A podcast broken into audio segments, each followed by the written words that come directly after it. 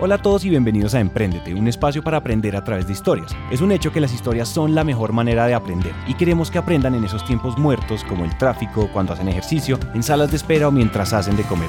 Esos tiempos ya no son perdidos, son para que aprendamos juntos. Para la entrevista de hoy hablamos con Diana Sierra, diseñadora industrial que pasó de diseñador de computadores a revolucionar la menstruación de miles de niñas en Uganda, Malawi, Ruanda y Tanzania B-Girl, su empresa, hace panties y toallas higiénicas reutilizables, lavables y resistentes al agua, permitiendo a las mujeres en zonas alejadas llevar higiénicamente su menstruación, asegurando su permanencia en la escuela y reivindicando su papel como mujeres. De Diana aprenderemos de recursividad, de cómo el diseño puede cambiar el mundo y las técnicas para abordar un problema que queremos solucionar. Escúchala hasta el final porque Diana es la MacGyver de la inspiración. Hola amigos de Emprendete, yo soy Juan Pablo y estoy muy emocionado de tener en el micrófono a Diana Sierra, Diana, ¿cómo estás? Cuéntanos quién eres y qué te tiene emocionado últimamente. Bueno, ¿qué me tiene emocionada en estos momentos? Tanta viajadera por aquí, por East África, haciéndole toda la parte de investigación de mercados a Big Girl.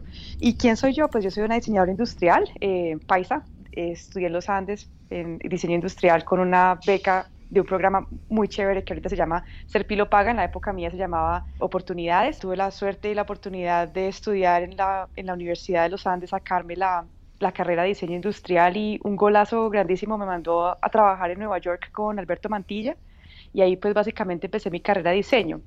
Y de emprendedor, emprendedor, pues nada, llevo poniéndome la camiseta de emprendedor apenas hace unos que 3, 4 años. Y digo apenas porque estas, este tipo de cosas siempre toma mucho más de lo que uno piensa. Y ese emprendimiento que tengo ahorita es con Big Girl. Bueno, listo. Entonces cuéntame, no sé de dónde empezar porque tu historia, es, tu historia es muy emocionante. Te gradúas de la universidad, te vas a trabajar a Nueva York. ¿En qué momento tomas la decisión o te das cuenta que algo, que algo no es suficiente? ¿O cómo, cómo, cómo funciona eso? Pues mira, yo me gradué de los Andes, como te comentaba, y fui a trabajar con Alberto Mantilla. Estuve trabajando en Curve ID, en Smart Design y Frog y todo ese tipo de compañías por casi 10 años, trabajando en productos pues que van desde el diseño de un masajeador a unas gafas o unos relojes. Y resulta que pues es una vida muy chévere y tú trabajas en unos productos muy bonitos, pero yo sí sentía como un vacío bastante fuerte en la parte de impacto. O sea, el, hecho de que muchas veces tú haces muchos productos que, honestamente pues a, una persona no le va a cambiar la vida una olla más o una cuchara más. Y, y, como que llegué a ese punto donde yo dije, bueno, ¿yo qué voy a hacer con mi carrera? O sea, que empiezas como, digamos, a, a hacerte muchas preguntas a nivel ético. Y para mí eso pasó en el 2011. Y pues no sé, hay mucha gente que se dedica a cambiar de carrera del todo, pero a mí el diseño siempre me ha encantado, entonces me metí a hacer una maestría de eh, administración sostenible en la Universidad de Colombia para aprender a hacer, como digamos, unos procesos de diseño más limpios, lo que es la parte de, de contar carbono y las emisiones y todo ese tipo de cosas. Y en esas, pues, ¿cómo te parece que la Universidad de Colombia tiene una cuestión súper interesante y es que te dejan tomar clases de lo que tú quieras? El hecho es que estés ahí metido y básicamente tú te puedes meter en clases de, otros, de otras maestrías y hay una maestría que se llama desarrollo. Y a mí me, causó mucha curiosidad que la gente, pues, hombre, yo vengo de un país en vías de desarrollo, me pareció muy curioso que la gente va a la universidad a aprender cómo es que uno se desarrolla, ¿no? Y entonces me metí en una de esas clases y me di cuenta, me di cuenta de lo que es el, el asunto de, pues, de la pobreza como tal, ¿no? O sea, uno muchas veces le dicen, ah, es que en África hay mucha pobreza, o en, en, el, en, en Asia, o en los países de uno, pero uno realmente como que ese término de pobreza no, realmente no le alcanza como a colocar una cara, o, uno como que realmente no, no, alcanza a tener como una, una buena idea de lo que es hasta que le dicen, mire, pobreza es los o sea, que cada 20 segundos se muere un niño de problemas de falta de agua limpia. Pobreza es, son los 400 millones, los, las, digamos, las vidas de los niños que se pierden por estar inhalando humo. Pobreza son los niños que se queman por estar con lámparas de, de querosene y, y, no tener acceso a energía. Entonces, cuando a uno ya le empiezan a hablar de la pobreza en esos términos, a mí se me, o a mí, a mí me entró pues yo como te explico, o sea, un, como un vacío, pero un vacío muy amargo, porque tú te das cuenta que toda esa, esa pobreza es pobreza de diseño. Estamos hablando de un montón de necesidades que parten desde la falta de, acceso a productos, de lámparas solares, de filtros de agua, de, de estufas que son pues eh, eficientes. Y ahí fue como yo me metí en este rollo. Yo, o sea, básicamente al darme cuenta de esta, de esta situación, yo dije, no, pues en vez de irme a hacer la práctica con Coca-Cola, que era donde me mandaban a mí por la parte de mi maestría, yo me voy a buscar una, una, práctica en esta, en esta maestría de desarrollo. Y resulta que salió la oportunidad buenísima de venirme para Uganda a trabajar con caficultores y con mujeres artesanas y pues yo como diseñadora industrial les dije, mire, en la parte de artesanía les puedo ayudar en la parte de accesorios, no sé qué, y en la parte del café pues como buena paisa y hija de papá caficultor, pues yo me sé el asunto desde el semillero hasta la enterrada del arbolito y toda la vaina, entonces me hice tremenda pastoral y me fui para Uganda. Entonces me vine para Uganda y empecé con mis proyectos que no tenían absolutamente nada que ver con lo que yo hago ahora, sino que eran proyectos de empoderamiento a través del diseño, pues o sea, de la parte de las artesanías y lo de las, la, la, parte de buscar una maquinaria apropiada para estos caficultores, para, pues, para pasar de, de, de proceso eh, seco a mojado y resulta que en el asunto de las, de las joyas nos fue súper bien, pues nos fue tan bien que, que cogimos un proyecto con Tommy Hilfiger de casi 80 mil dólares y pues a mí la universidad me ofreció una beca a cambio de que le piloteara y le manejara todo el proyecto. Entonces un paseo, digamos un viaje, sí, de dos veces resultó siendo 11. Y en esas, y haciendo todo ese trabajo, manejando toda esa cooperativa de mujeres, pues fue que me empezaron a llegar niñas por montones, o sea, por montones, niñas de 12 añitos, 11 añitos buscando trabajo. Y obviamente, pues esto siendo un proyecto de Naciones Unidas, yo no le podía dar empleo a ninguna niña. Entonces saqué clases con ellas los domingos y eh, me fui a hablar con la profesora y le dije, venga, cuénteme bien cuál es el, el, asunto aquí, porque estas niñas no están en la escuela. Y ahí fue cuando, pues, en cierta forma le cae uno como un baldado de agua fría que le digan que es que las, casi el 40% de las niñas se están quedando por fuera de, la escuela porque cuando les llega el periodo pues no tienen nada que ponerse. Imagínate tú el, o sea, el, el miedo y el pánico que da una mancha de sangre y pues obviamente las niñas no van a la escuela. Y eso es, y eso es muy duro, o sea, uno, al menos para mí como mujer y como diseñadora me parecía una, realidad súper triste, súper triste y, y, lo cual a mí me motivó, me, pues no solamente me motivó a hacer un prototipo, el que pues como yo sé que te, ya te había contado, un prototipo que me hice con una sombrilla y una mosquitera, sino realmente saltar de prototipo a ser un piloto y de piloto a seguir sea, sacar la idea más adelante. Entonces, a mí, a mí ese viaje a Uganda, pues como decimos nosotros, a veces como que me, me, cruzó todos los cables y, y, y, me empecé a meter de rollo en esto, empecé a sacar las, la, los pilotos de las toallas sanitarias, empecé a trabajar en, en proyectos con las, con las estufas que son las que hice con Ecosum, con la que me gané el premio, empecé a meterme por el lado solar, empecé a meterme también, de hecho estoy trabajando con una empresa colombiana que se llama Penagos y sí. estamos sacando máquinas despulpadoras que son ecológicas porque utilizan poca agua. Yo ya dije ni más, yo no le hago, yo, yo, me, yo como que digamos me hice esa promesa de no hacer un solo, un solo masajeador más, pues. Y yo dije, claro. no, yo todo lo que haga de ahora en adelante va a ser con fines sociales. Diseño pues, Más sentido. o menos ahí fue como me metí en el rollo. Total, total. Diseño, o sea, Juan Pablo, gente que diseñe cosas bonitas para ese 10% de la población que lo puede comprar todo, hay muchas. Gente que diseñe para las, para digamos, para la base de la pirámide, para todas estas poblaciones que son en cierta forma como tan, tan abandonadas, hay muy pocos. Y, y son poblaciones que tienen las mismas necesidades que cualquier otro, que tiene los mismos derechos, que tiene las mismas aspiraciones. Y pues nada, eso es lo que a mí me motiva. Entonces, con eso es lo que te levantas todos los días feliz a seguir dándole con toda. No, pues imagínate si yo aquí en estos momentos aquí estoy espantándome mosquitos con malaria, ya te imaginarás la, ya te imaginarás la motivación que la motivación que tengo. Para los que no saben, Diana en este momento, en el momento de la entrevista son las casi 11, 11 de la noche y Diana está en Uganda y nos dio un espacio para contar el cuento y para que ustedes se inspiren. Alrededor del emprendimiento social, una de las cosas que se repiten, pero no que, que uno a veces no entiende tanto es esa idea de enamorarse del problema y no de la solución. Tú que eres diseñadora y que el diseño tiene como un, un, unas metodologías, una forma de acercarse a los problemas muy específicas, ¿cómo crees que, que debo hacer ese proceso de ideación cuando yo me doy cuenta que hay un problema que, que no debería seguir siendo como es y que yo debo empezar a proponer soluciones? ¿Qué, qué, consejo le darías tú a la gente que, que hay, hay, hay un problema que le duele, pero que de pronto no sabe cómo acercarse a él?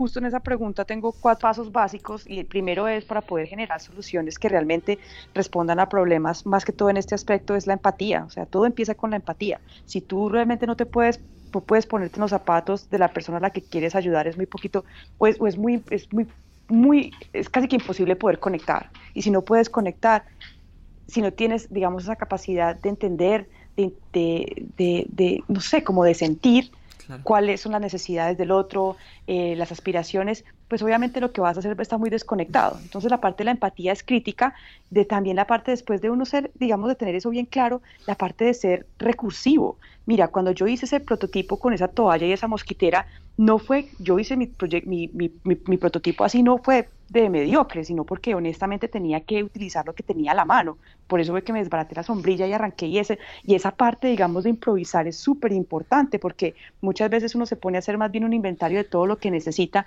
y no de todo lo que tiene. Y eso, es, y eso es crítico porque muchas veces uno está en unas situaciones muy complejas y obviamente si uno se pone a, a, tirar, digamos, ideas que son muy complicadas, uno mismo se baja la moral y termina no haciendo nada. Entonces ahí está la segunda parte. Entonces, primero empatía, segundo recursividad, tercero, y esto es crítico, crítico, Juan Pablo, la colaboración. Entonces, en vez de ponerse usted a encerrarse en una bolita y hacer ideas, eh, digamos, aisladas del usuario, hable con la gente, dígale, mire, tengo esta idea, quiero hacer este, esta toallita sanitaria, vos cómo crees que va a quedar más linda. Nosotros trabajamos, yo trabajé con las niñas mano a mano todo el proceso. Yo empecé a hacer unas toallas que eran de color negro y las niñas por las que me dijeron, nos encanta cómo funciona, pero qué feo los colores.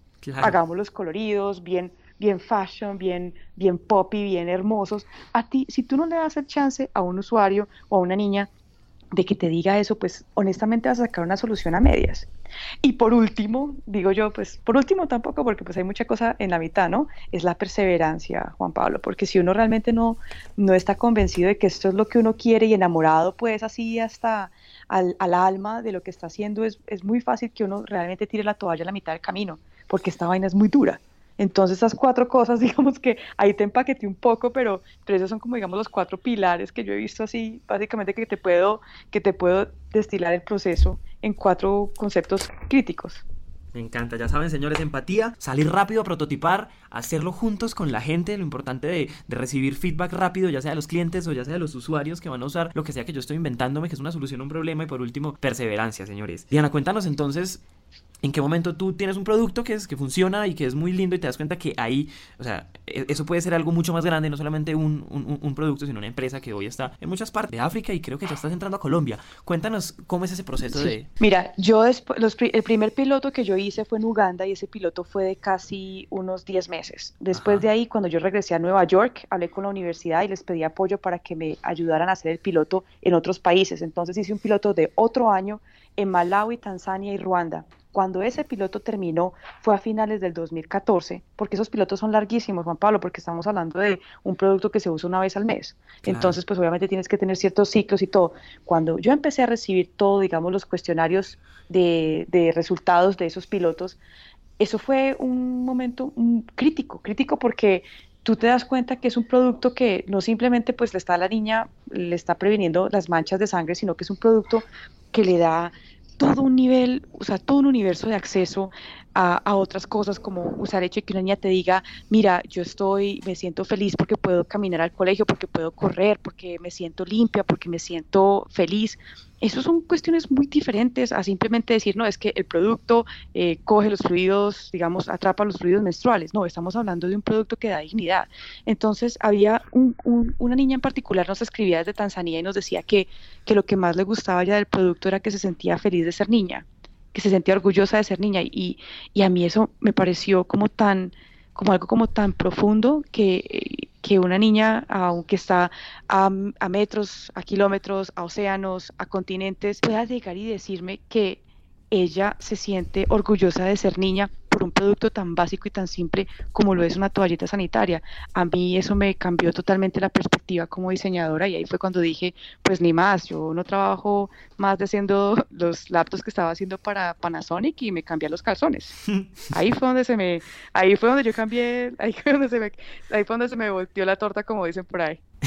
me encanta lo que estás diciendo y, hay una cosa con el emprendimiento social es que casi todos los emprendedores sociales descubren que, que, lo que hacen, el impacto no está solamente en lo que hacen, sino que sistémicamente hay una cantidad de cosas que tú estás ayudando. Tú no solamente estás dando, o sea, dándole acceso eh, mucho más barato a toallas higiénicas, sino que estás dando dignidad. Cuéntame, ¿tuviste socios o te fuiste sola?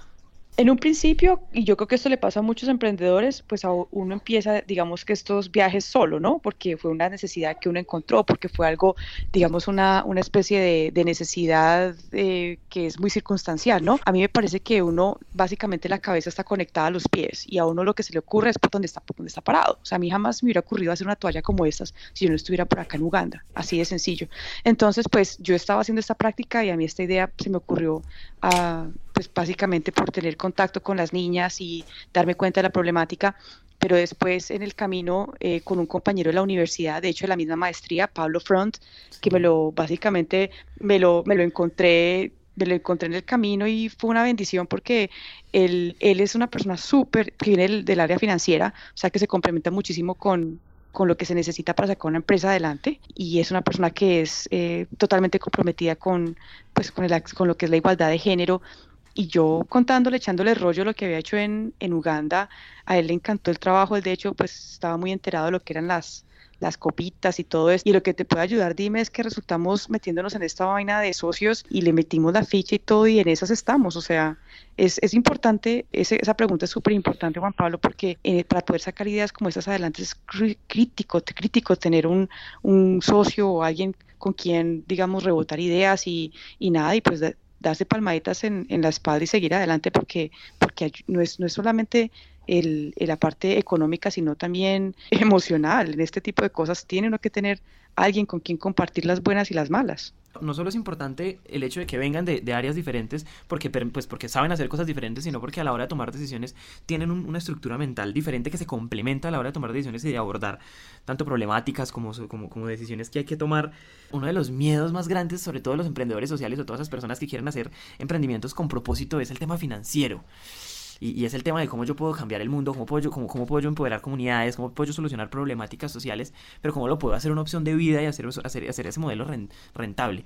Yo sé que, yo, yo siento que es, es, posible que ese miedo lo hayas tenido en algún momento, que lo hayas vivido, que lo hayas afrontado, pero que tú también tienes acceso o has tenido acceso a otros emprendedores sociales. Entonces, ¿qué piensas al respecto? ¿Qué nos puedes contar de tu historia y qué rescatas? No, pues yo todavía lo tengo y acabamos de recoger plata y todo en, en, en, una nota convertible que se llama acá, que eso es un vehículo muy, muy normal en, en, San Francisco y en Silicon Valley, pero no creas, o sea, ese miedo lo tiene uno todo el momento. Mira, lo que yo siempre le digo a la gente es, nadie le va a invertir a uno si no le mete el, el, cuerpo al asunto, ¿no? O sea, para yo poder, para nosotros haber logrado la parte del el capital semilla, era porque yo ya le había metido muchísimo la mano al asunto de mi propio bolsillo, los pilotos que se habían sacado, después Pablo también me ayudó, nosotros le metimos muchísimo la ficha con nuestros propios recursos para poder tener información y, y, tener unos pilotos palpables, con cifras palpables y tener realmente algo que salir y entablar una conversación con gente que, les, que le quiera meter la ficha a lo que estábamos nosotros trabajando. Entonces, yo creo que si hay algo es importante es poder hacer tener como digamos evidencia, evidencia del impacto, evidencia del, de la calidad, en, en estos momentos digamos en nosotros la calidad del producto y uno ya con esa información bien organizada sí puede salir a buscar capital, pero es que muchas veces la gente quiere que le metan plata desde el principio y es muy duro que, que, lo haga si realmente usted no ha validado que sea la idea de una, parte de una forma al menos muy básica. Entonces, así fue como nosotros empezamos y ya después de ahí, con el capital semilla, logramos desarrollar la patente, desarrollamos lanzar el producto en Estados Unidos, de ahí ya nos pudimos, digamos, tener un poquitico más de, de plataforma para lanzarnos a una, digamos que a un bridge, que se dice capital de puente, pues yo ni siquiera sé cómo se sabe en, en inglés, en español, pero pues un poquito más de capital para, para seguir, pero siempre hay que evidenciar, hay que, hay que mostrar lo que le dicen como, digamos, momento. Bueno, hablemos un poquito de ti. Aquí nos interesa saber más es qué hay en la cotidianidad de Diana que tú creas que es definitivo y que ha sido una de esas eh, detonantes del éxito que tú has tenido y del que segurísimo vas a seguir teniendo. ¿Cuáles son esos hábitos que tú crees que no pueden faltar y que han ido construyendo eh, éxito en, en, toda tu carrera profesional y hoy en Bigger? Mira, yo creo que si hay algo que yo tengo que a mí me ha abierto muchas puertas es el, pues, no, es muy gracioso tenerlo que decir así, pero ser comedido.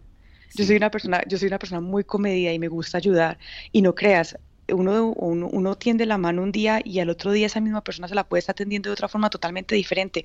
Esa capacidad en cierta forma de, de ayudar sin tener pues realmente mirar ningún beneficio, digamos, inmediato, eso es bueno, o sea, pues eso es un dicho muy gracioso, pero honestamente a mí me ha servido mucho y es que el comedido come lo que está escondido a mí me preguntan, o sea, bien sea que sea una, una recomendación de trabajo, que tengo compañeros que me han, mira, cuando la estufa de la, la estufa Ecosum no fue nada más que un favor, y un favor que se lo hice a un profesor un, profesor que tenía en la Universidad de, Columbia le hice un favor con un proyecto y llegó y me dijo, Diana, mira, me encantó lo que estamos haciendo, te voy a recomendar unos chicos de Portland que están trabajando en estufas, yo sé que ese tema te interesa, ¿por qué no se hablan? Y así, una cosa llevó a la otra, me conecté con estos chicos, estaban súper apretados de plata, no te imaginas, Juan Pablo, o sea, una, un emprendedor social siempre tiene mil ideas y, y todo lo quiere sacar, digamos, todo lo quiere mandar a la luna, pero pues mm. obviamente no tenemos casi que plata. Entonces, a mí, a mí honestamente, eh, yo no estaba en ese momento interesado en, en, lo que podría yo cobrar por diseñarle las estufitas, pero me les metí de rollo y como les dije yo, bueno, yo les voy a dar el pastel sin crema y sin cerezas, pero les voy a dar un buen pastel.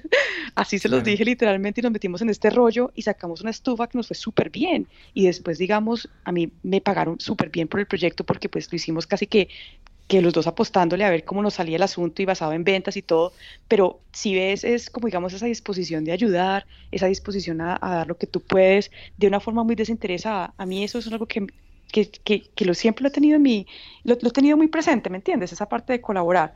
Em, ¿Qué más te digo? Uy, la parte que, que, yo, que yo sé que siempre me caracteriza, la recursividad. Viejo, yo crecí con MacGyver y para mí a mí me encanta estar inventando con cosas, ¿no?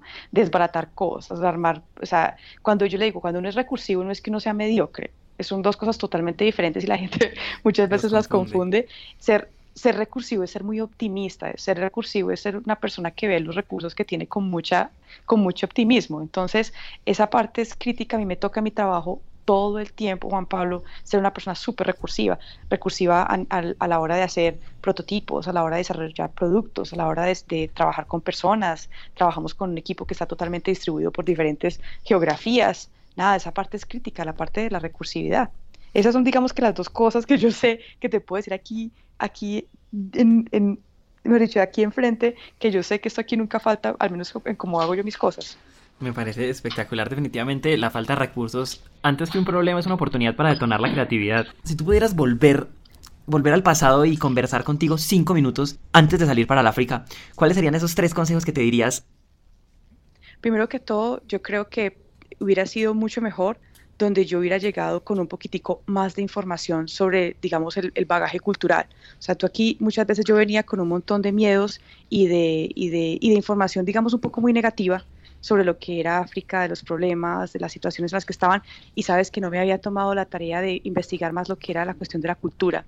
Yo creo que si tú de pronto vienes un poquito como, como, empapado más de ese lado, estás un poco más abierto y más positivo. Entonces, a mí me tomó como digamos un poco un poquito de tiempo como que voltearme el chip y empezar a ver las cosas como más de una mejor de una manera más positiva porque pues uno se llega se deja como digamos a veces como como contaminar un poquito el alma de las cosas malucas que pueden pasar, ¿no? Claro. Entonces, digamos ese sería el, primer, el primer, ese hubiera sido mi primer consejo.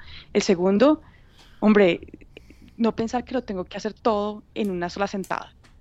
Es muy frustrante muchas veces cuando uno trabaja en, situaciones o en países que no son los de uno, entender cuáles son las dinámicas de las personas, los ritmos que trabajan. Yo te cuento que yo, yo creo que casi que me gano una úlcera por esa situación de querer hacerlo todo a todo el tiempo y pues nada, o sea, uno tiene lo que, lo que tiene que entender es que no todo el mundo trabaja como uno, ni, ni lo que es calidad para ti es calidad para los demás, entonces el saber que, que la gente trabaja a otros ritmos también te deja ser un poco más flexible, ¿no? Y, es, y al hacerte más flexible disfrutas un poco más del trabajo que muchas veces cuando tú te tienes, tienes, tienes tanta presión, no te disfrutas tanto las cosas, sino que básicamente estás corriendo como loco a sacar resultados y no te disfrutas del proceso. Y, y el tercero, em, pues si hay algo que a, mí me, que, a mí me duele mucho, al menos en la parte del proyecto de las joyas en particular, fue no haber tenido una visión de más a largo plazo. O sea, yo de, yo de aquí, pues sí salí con mi proyecto de las toallas sanitarias, pero sabes que cuando yo estuve haciendo el proyecto de las, de las joyas, por el afán de, digamos, de sacar la producción y dejar todo listo, como que no tú, yo sé que yo pude haber hecho algo mucho mejor, donde hubiera tenido menos afán de hacer el proyecto rápido, pero haber realmente visto como digamos un plano más sostenible para esa cooperativa. Logramos dejar proyectos, logramos dejar conexiones de ellos con otros almacenes, pero si yo pudiera volver a hacer las cosas antes, me hubiera dado un poquitico más de tiempo para pensar antes de actuar. Wow, wow, yo estoy seguro que las personas que están escuchando esta entrevista tienen que estar muy emocionados porque lo que nos diste fue una bomba eh, de consejos que yo sé que son muy útiles. Pasemos entonces al último momento y es el de la ráfaga. Te voy a hacer siete preguntas, tienes cinco segundos para responder y tienes que ser completamente sincera. ¿Estás lista? ¿Qué querías hacer cuando eras niña? Doctor. ¿Libro que le recomendarías a cualquier persona? El muchacho persa de María Renault. Wow. ¿Qué no puede faltar en tu nevera? Uy, mangos. ¿Qué te falta por hacer en la vida? Uf, montar en globo me encantaría. ¿En qué empresa invertirías ya? Pues madre, ahí sí me, me costó. Eh, algo que tenga que ver con energía. Listo. energía renovable. Perfecto. ¿Tuviste amigo imaginario? No, yo tuve un hermanito chiquito que me, básicamente me llenó todos los huecos. Era suficiente. ¿Venderías Big Girl? Eso que Si ayuda a que escalemos y le agreguemos a más niñas, sí. Perfecto. Y el último, para cerrar, ¿cuál es el mejor consejo que te ha dado un tercero? El mejor consejo es con mi papá. Mi papá que me dijo cuando yo estaba muy pequeña que de la única manera que uno realmente lograba hacer algo de la vida era con la educación. Y que si yo, si yo lograba educarme tenía una voz y que tenía independencia. Es el mejor consejo que a mí me han dado en la vida. La importancia de la educación. Wow. Listo, Diana, hemos terminado. Cuéntanos y cuéntales a los oyentes si quieren contactarte, por dónde te pueden contactar y terminamos esta entrevista. Mira, nosotros, a mí me pueden, si son para, para proyectos o, asuntos de Beagle, me pueden contactar a través de, de nuestra página, es www.beagle.org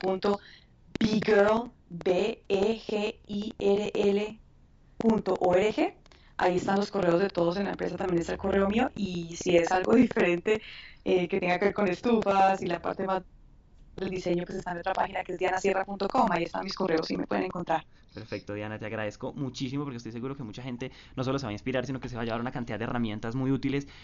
Te agradezco mucho y desde ahora haces parte de la comunidad de Emprendete. No, pues muchísimas gracias a ti, Juan Pablo, por la, por la invitación y qué pena contigo, que fue casi que más fácil coger un trueno de la cola que, que poder hacer esta entrevista, pero ya ves aquí en Uganda la logramos y mil gracias por tu paciencia. Diana, valió la pena. En serio, muchísimas gracias. Hasta aquí llega esta historia y nos encanta que hayan llegado hasta el final, porque una persona comprometida con su éxito es una persona comprometida con su educación. Emprendete es una comunidad donde nunca dejamos de aprender y este tiempo que acaban de invertir es un paso más para que su educación se convierta en un hábito. Y recuerden que de cada mil personas que nos escriben nos tomamos un café o hacemos una llamada con por lo menos 100 de ellas, así que dejen la pena y escríbanos por WhatsApp.